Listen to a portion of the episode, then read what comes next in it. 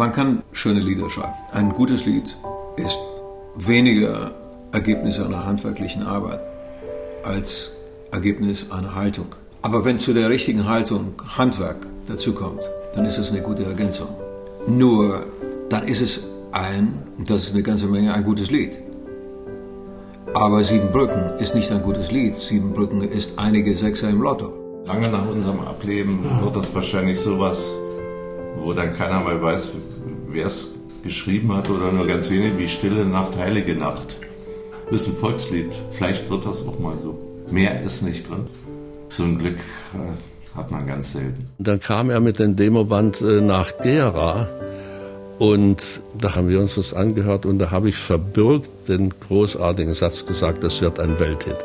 Das ist natürlich, also man darf das nicht ernst nehmen, aber es war sofort bei mir das Gefühl, da hier ist etwas Außerordentliches passiert durch den Komponisten. Drei Männer, ein Lied. Der Sänger Peter Maffei, der Komponist Ed Wilms, der Schriftsteller Helmut Richter. Und dazu gehört natürlich unbedingt der vierte im Bunde, der Sänger Herbert Dreilich, der das Lied im Jahr 1977 in der Ursprungsversion sang. Über sieben Brücken musst du gehen. Über sieben Brücken. Ein DDR-Hit geht um die Welt. Feature von Gerhard Pötsch. Siebenmal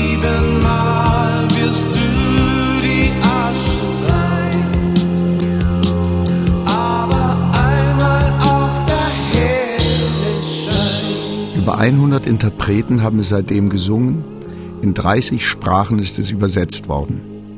Doch die wenigsten kennen die Entstehungsgeschichte.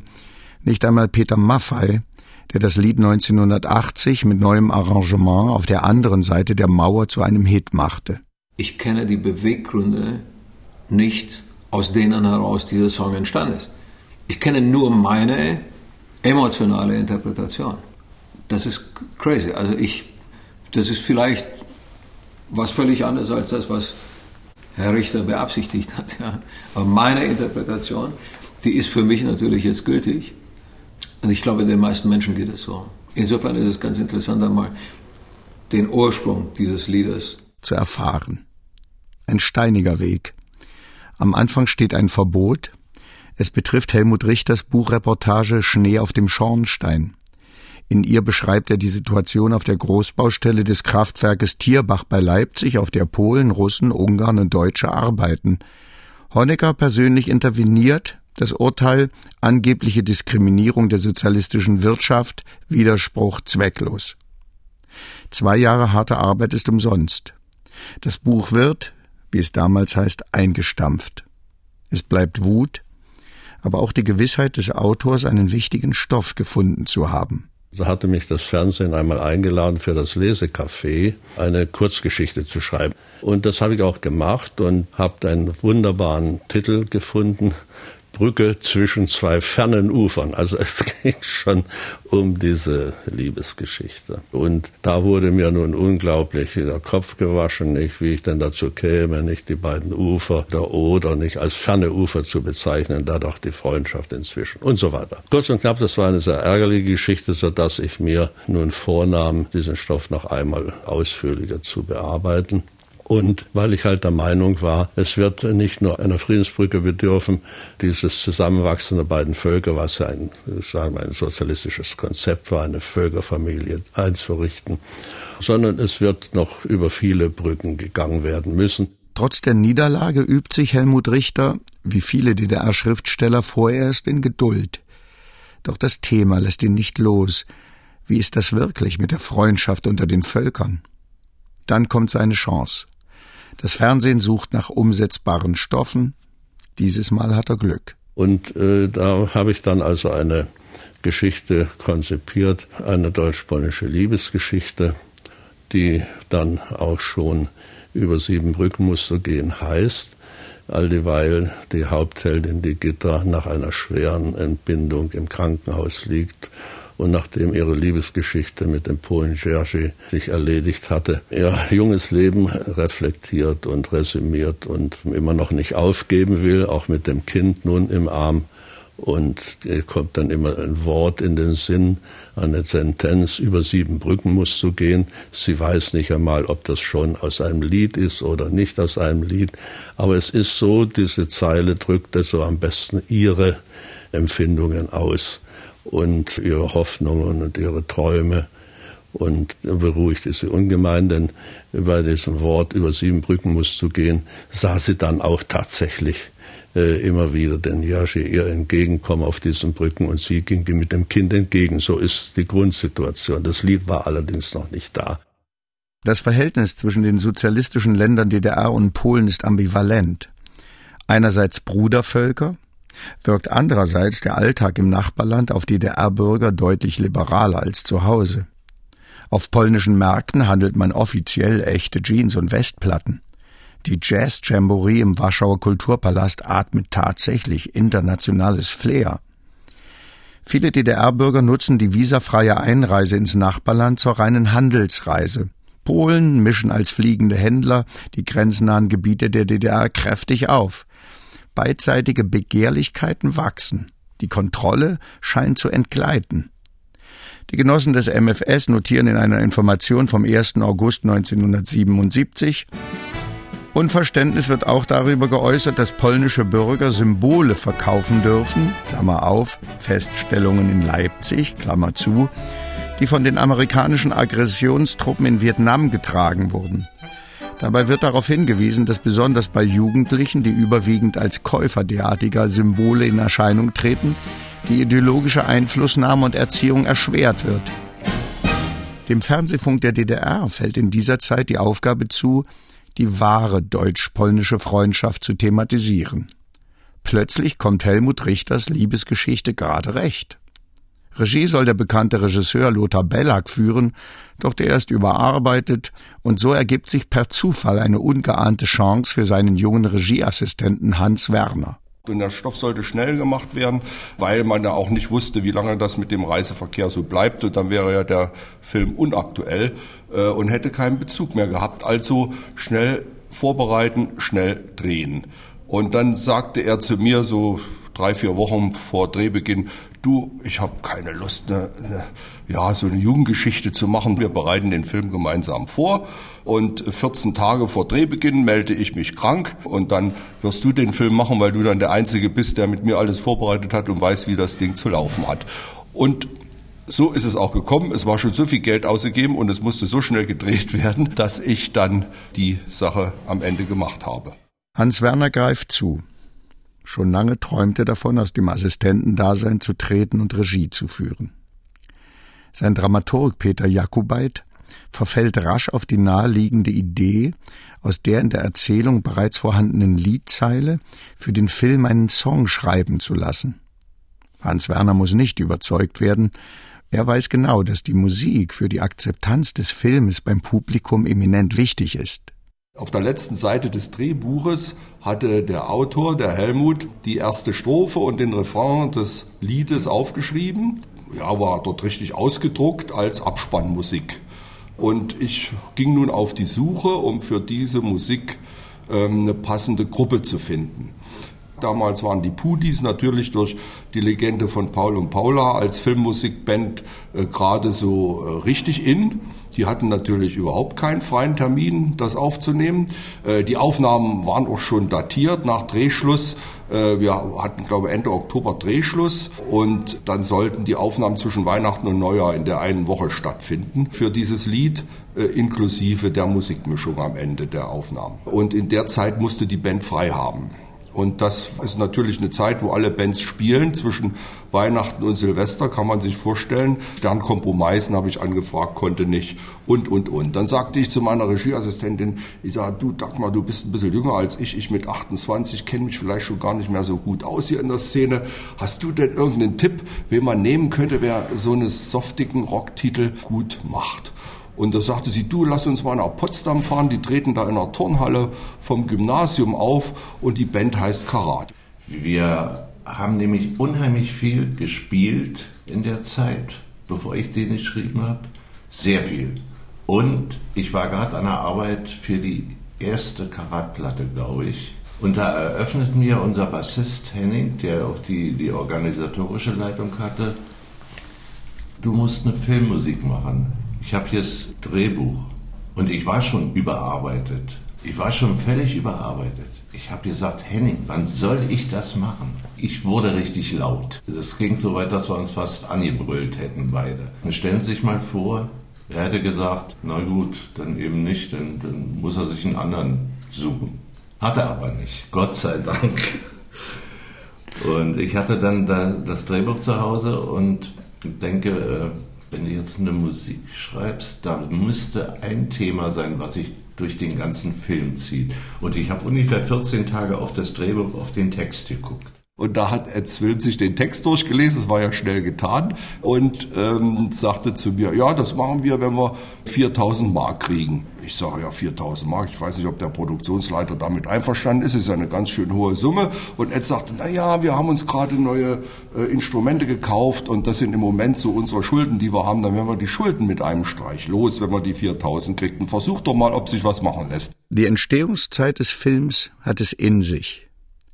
Seit Mai 1976 ist Erich Honecker Generalsekretär der SED und Stasi-Chef Erich Mielke Mitglied im Politbüro der Einheitspartei. Im November des Jahres erfolgt die Ausbürgerung des Liedermachers Wolf Biermann. Umgehend veröffentlichen Intellektuelle des Landes dagegen eine aufsehenerregende Petition. Im Rahmen eines Interviews bestätigt der Generalsekretär der SED, dass 10.000 DDR-Bürger Ausreiseanträge gestellt haben. Im Juni 1977 verlässt Manfred Krug die DDR. Zwei Monate später wird der Systemkritiker Rudolf Barrow wegen Spionagevorwurfs verhaftet, dessen Buch Die Alternative ist gerade im Westen veröffentlicht worden. Im März 1978 stirbt das Politbüromitglied Werner Lamberts bei einem Hubschrauberabsturz in Libyen. Trotz aktueller Probleme im deutsch-polnischen Verhältnis besteht der Ostblock per Definition weiter aus Brudervölkern, zwischen denen alles Dunkle vergeben und vergessen ist. Alle streben gemäß offiziöser Verlautbarung einer lichten Zukunft entgegen. Dem gemeinsamen Haus Europa fühlt sich das Drehbuch des Films schon verpflichtet, noch bevor dieser Begriff überhaupt geboren ist. Der Refrain war eigentlich sofort da und ist ja Vogel-Phönix-Mythos drin, es sind äh, Mythologien drin, sodass eigentlich jetzt für mich logischerweise die Aufgabe bestand, nicht also nun einen Strophentext zu bauen, dass man das Leben, also dieser Gitter, gewissermaßen auch nachempfinden kann. Und mir schien es wichtig zu sein, dass ich diese Strophen zeilenweise baue, also dass all das, was ihr dann eventuell eingefallen sein könnte, der Gitter, jede Zeile für sich steht. Nicht manchmal gehe ich meine Straßen ohne Blick, nicht so eine Konstatierung einer Befindlichkeit. Ich habe bestimmt zwei, drei Wochen raufgeguckt und mir ist nicht eingefallen, was ich da für eine Melodie mache. Und bis es dann so nach 14 Tagen ungefähr vielleicht mich ans Klavier gesetzt habe und habe die ersten Töne gespielt und dann ging es ganz schnell. Und dann dachte ich, oh, das lässt sich aber gut machen. Und das Thema, manchmal gehe ich meine Straße und da, da, die, ähm, das, das eignet sich hervorragend, um als Instrumental sich durch den ganzen Film zu ziehen. Dann ging es relativ schnell. Und dann war das Lied fertig. Die einzige Kritik, die ich kriegte, wenn, wenn der Refrain kommt, über sieben Brücken musst du gehen, da geht es gesanglich runter. Die Strophen sind relativ hoch, und wenn der Refrain kommt, der Hörer sagt, ja, da müsste es doch eigentlich umgekehrt sein. Ich sage, nee, lass mal, warte mal ab, warte mal ab. Das ist schon okay so. Ansonsten hatte ich da keine Schwierigkeiten mit. Es ist ja so, wenn man Texte macht und natürlich äh, hier in diesem Fall ja die Aufgabe hat, diesen Text für eine Figur zu schreiben, nicht weil das ja halt eine dramaturgische Funktion haben sollte, drängt sich natürlich auch eigenes ein. Das ist äh, auch völlig normal. Denn ich habe ja in einer ganz relativ schlimmen Weise nicht meine Heimat verloren. Wir sind in der wilden äh, Vertreibung herausgeschmissen worden aus dem Sudetenland und wussten nicht mal, dass wir rausfliegen. Nicht, das war noch vor dem Potsdamer Abkommen. Und äh, wir sind mit zwei Decken und einem Essgeschirr raus. Bei mir ist alles nicht also sozusagen, woran ich äh, gehangen habe als Kind, ich stamme aus einer sehr armen Familie, ist dort geblieben. Alle Papiere dort geblieben, sodass ich wie abgeschnitten bin von meiner Kindheit und Heimat. Und da drängen sich natürlich solche Dinge ein. Und natürlich kommt dann eben nicht äh, das Schaukelpferd, das sich von einem Großonkel, der mir auch ein Schachspiel geschnitzt hat, aber das äh, schwebt mir oft vor, erscheint mir oft, denn als Kind nicht, da hast du ja so seltsame Momente der Vertiefung. Helmut Richter, geboren im Sudetenland, lebt seit Anfang der 50er Jahre in Leipzig. Er war Landarbeiter, Maschinenschlosser, hat einige Jahre Physik und dann, Anfang der 60er Jahre, als er seine Begabung zum Schreiben erkannte, am Institut für Literatur Johannes R. Becher in Leipzig studiert. Seit seinem 30. Lebensjahr arbeitet er freiberuflich als Journalist und Schriftsteller. Das Schreiben eines Liedtextes ist für ihn Neuland. Gespannt wartet er auf die Komposition. In Grünau war ein Studio, das hieß hochtrabend Europastudio Grünau. Das war also der Raum damit gemeint, wo man seine Instrumente aufbauen konnte. In dem Raum war aber jetzt kein Mischpult oder Abhörboxen, nichts. Das wurde draußen mit einem Ü-Wagen, einem Übertragungswagen gemacht. Die kamen da mit einem Übertragungswagen hin, haben die Mikrofone, die Leitung gelegt in den Raum da drin. Und in dem Übertragungswagen war natürlich die, also die einfachste, ich hätte fast gesagt, die übelste Technik, die man sich vorstellen kann mit RFD-Mischpult. Dafür konnten sie ja nicht. Die haben ja auch, auch kein, kein Geld gehabt für, für so eine teuren Geräte, aber ein sehr, sehr guter Tonmeister, Jürgen Krasser, der hatte einen wahnsinnig guten Geschmack. Und es gab gar keine Probleme aufzunehmen. Das einzige Manko ist, dass die Aufnahme natürlich aufgrund der, dieser einfachen Geräte furchtbar elektrisch klingt, die Höhen. Es, es klingt so künstlich irgendwie. Aber das hat dem Titel keinen Abbruch getan. Dann, beim allerletzten Abhören der Aufnahme des eben eingespielten Songs, taucht bei Ed Wilms eine Irritation auf. Irgendetwas fehlt. Sagt er, oh, blätterte sein Notenberg, der hatte immer ein bisschen Unordnung, war ja immer so genialische Unordnung, blätterte sein Notenberg durch, was er alles komponiert hatte für das Lied und sagte, um Gottes Willen, ich habe die Glöckchen vergessen, das Ding, Dong, Dong. hat er sich in sein Auto geschwungen, ist nach Hause gefahren von Grünau, hat diesen, kam dann zurück mit offenem Kofferraum, äh, hatte diesen hohen Noten äh, äh, für die für die Glöckchen und hatte dann die drei Töne, es waren dann nur drei Töne, war immer nur Ding Dong Dong, die hat er da eingehängt, die drei Metallröhren. Und dann haben wir wieder, weil ja kein Assistent mehr da war, haben wir das Studio wieder in Betrieb genommen, haben die Mikros reingeschraubt, er hat sich hingestellt und hat Ding Dong Dong gemacht und dann hatten wir es fertig. Und dann konnten wir es abmischen. Und auf die Art und Weise äh, ja, ist auch das Ding Dong Dong in das Licht gekommen.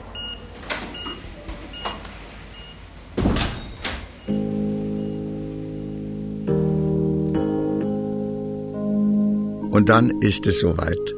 Am 30. April 1978 wird der Film im ersten Programm des DDR-Fernsehens ausgestrahlt.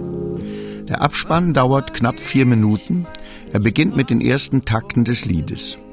Totale Gitter im Krankenzimmer, Schnitt, Jeje quert einen Markt. Tauben fliegen auf, ein Paar kauft eine Rose, Schnitt. Vorm Fenster fahren sanfte Hügellandschaften, Holzhäuser und handtuchgroße Felder vorbei, säuberlich gegeneinander aufgereiht, sattreife Korngarben, das ist Polen. Schnitt. Ein Zug quert von links kommend eine Bogenbrücke, Ihre gemauerten Säulen tragen träge Fahnen. Langer Kameraschwenk, eine Stromschnelle, gegenüber am Ufer ein Grenzpfahl in Weiß und Rot. Der diesseitige zeigt Schwarz, Rot, Gelb, Gold. Hier vorn verläuft die Lackierung schräg von oben nach unten. Versalien tauchen auf. Über sieben Brücken musst du gehen. Jetzt verweilt die Kamera. Ein Böschungsabschnitt mit Pflanzen, unablässig neu heranrollende Wasserkaskaden, im Vordergrund als Halt für den Blick ein vom Fluss rundgeschliffener mächtiger Stein. Durch die verbleibenden restlichen zwei Minuten plätschern die Namen aller am Film Beteiligten. Dann ist das Lied aus. Schon am Abend der Ausstrahlung sind die Reaktionen des Publikums auf das Lied ungewöhnlich. Es gibt zig Anrufe von Zuschauern, die wissen wollen, wo und wann man die Schallplatte mit dem Lied erwerben könne. Helmut Richter erhält am Tag nach der Ursendung des Films noch eine spezielle Zahl nach Leipzig vermeldet. 28 Zuschauer aus Westdeutschland und Westberlin seien unter den Kaufwilligen einer entsprechenden Schallplatte gewesen. Das Lied hatte offensichtlich einen Nerv getroffen. Umso ärgerlicher ist, dass sich die Auslieferung der Single verzögert. Über Eck sollte in so einer roten Schrift stehen, Musik aus dem gleichnamigen Fernsehfilm über Siebenbrücken musst du gehen. Und dann äh, war die Sendung und es gab immer noch keine Platte. Und dann wollte das Fernsehen wohl Geld haben, wollte äh, Amiga regresspflichtig machen, weil das ja wohl im Vertrag stand. Und dann kam der Clou, Sachsendruck Gotha druckte für die kleinen Platten die Hüllen, diese kleinen Papierhüllen, die bunten. Und Sachsendruck Gotha war wegen der ersten Mai-Feierlichkeiten die rote Farbe ausgegangen. Sie hatten zu viel rote Farbe verbraucht wegen der vorher stattfindenden ersten Mai-Feierlichkeiten und deshalb konnten die die Hülle nicht drucken. Und so kam die Musik dann 14 Tage nach der Sendung raus. Siebenmal wirst du die Asche sein, aber einmal auch der helle Strahl. Beim Internationalen Schlagerfestival im September 1978 in Dresden gewinnt Karat mit dem Titel den Grand Prix. Die Single landet in der DDR-Hitparade auf Platz 2. Im folgenden Jahr veröffentlicht Karat das Album Über sieben Brücken in der DDR, das im gleichen Jahr auch unter dem Namen Albatros in der Bundesrepublik Deutschland auf dem Label Pool erscheint. Von dieser Scheibe werden in den darauffolgenden Jahren fast eine Million Exemplare verkauft. Der Rest sei dann Peter Maffay gedankt, der, glaube ich, immer noch denkt, dass das Lied von Herbert Dreilich ist. Ich habe den im Radio gehört und habe gesagt, was ist das für ein schönes Lied? Wer hat das gesungen? In meinem Bekanntenkreis konnte mir das niemand sagen. Also haben wir uns dann an diesen Song rangepirscht, haben den Verlag ausfindig gemacht und dann auch erfahren, dass es eine Interpretation war von Herbert Reilich und, und seiner Gruppe Karat. Bin dem Herbert und seiner Truppe nachgereist und wir haben uns in Wiesbaden in einem kleinen verräucherten Club kennengelernt. Das war ja nicht so eine alltägliche Geschichte, eine ostdeutsche Band und so ein westdeutscher Sänger da. Und es war eine sehr angenehme, schöne Begegnung, die am Anfang ein bisschen angespannt war aus dieser Situation heraus. Ich wusste nicht, wem ich da begegne und die wussten nicht, wie ich ticke. Aber es war dann doch sehr schnell sehr gelöst und dann habe ich gesagt, habt ihr was dagegen, wenn ich den Song selber singe und wir als Band den spielen? Und Herbert sagte, auf gar keinen Fall, mach das. Manchmal gehe ich meine Straße ohne Blick Manchmal wünsche ich mir mein Schaukelpferd zurück.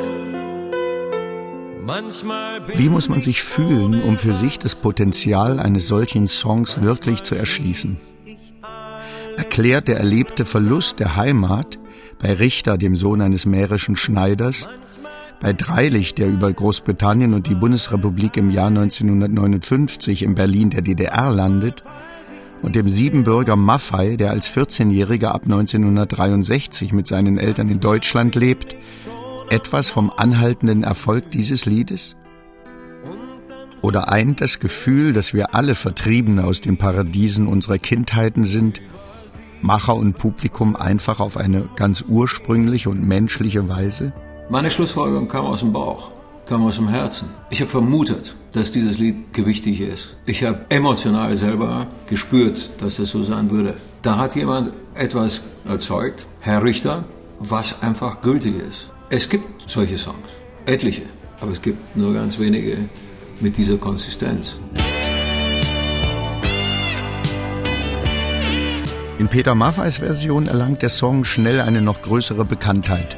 Er produziert eine neu arrangierte Version des Liedes mit einem Saxophon-Solo, von der auch sein Komponist Ed Swilms, leidenschaftlicher Saxophon-Fan, sehr angetan ist.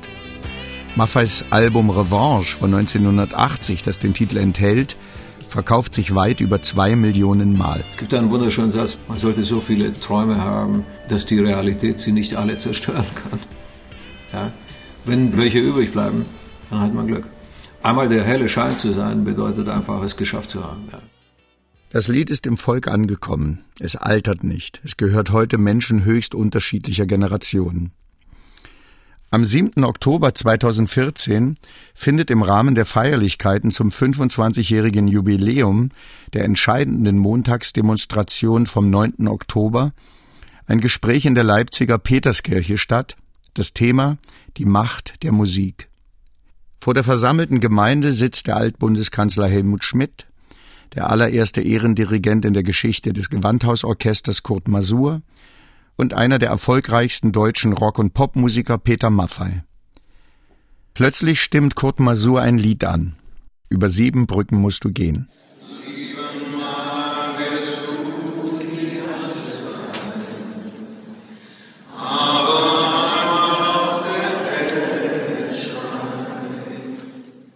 Ich gehe jetzt ganz bestimmt nicht zu weit, wenn ich das sage. Dann wird ein Lied ein Gebet. Es ist sowieso so, dass wenn man auf einer Bühne steht, äh, in gewissen Situationen dem lieben Gott ziemlich nahe ist. Oder was wir als lieben Gott bezeichnen. Jeder tut das ja auf seine Art. Dieser Dialog mit der übergeordneten Instanz, nennen wir es ja mal so, der passiert in der Musik sehr oft. Ja.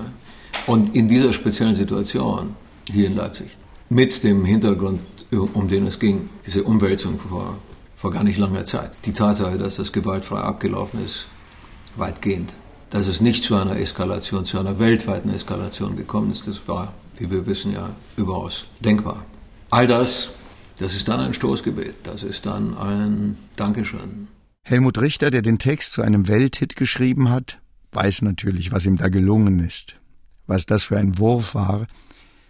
Und trotzdem, wenn er vom Beginn der Erfolgsgeschichte erzählt, ist es manchmal, als staune auch er selbst Jahrzehnte später immer noch ein wenig darüber, was da eigentlich passiert ist. Weil Masur hat ja in meinem Leben nicht nur, dass ich ihn als Gewandhauskapellmeister über alle Maßen immer bewundert habe, nicht? Wir sind ja, wie gesagt, seit Jahrzehnten im Gewandhaus Anrecht. Äh, es hat auch noch eine Bewandtnis mit ihm. Er hat 78, als das Lied kam, nicht? Also der Film wurde gesendet im April. Und dann ist im Oktober immer der Kunstpreis der Stadt Leipzig äh, verliehen worden. Und da wurde in allen Genres verliehen. Und Masur hat ihn für Hört Hört für Musik bekommen. Und ich habe in derselben Stunde da eben für Literatur bekommen.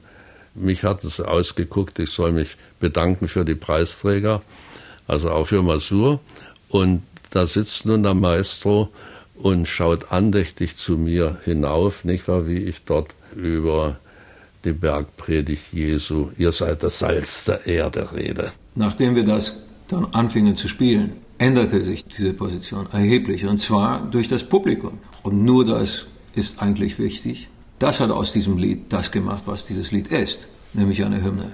Nicht wir, nicht der Urheber im Grunde genommen, sondern das Publikum. Das Publikum hat diesen Inhalt verarbeitet und ihm dieses Gewicht verliehen. Ja. Und in dem Augenblick wurde es zu einer für uns wichtigen, wenn nicht gar wichtigsten Rockballade. Es ist einfach ein schönes Lied. Über sieben Brücken. Ein DDR-Hit geht um die Welt. Feature von Gerhard Pötsch. Redaktion Katrin Ähnlich. Es sprach Thomas Rühmann. Ton und Technik André Lühr und Hans-Peter Runert. Regieassistenz Steffi Mannschatz. Regie Wolfgang Rindfleisch. Produktion Mitteldeutscher Rundfunk 2014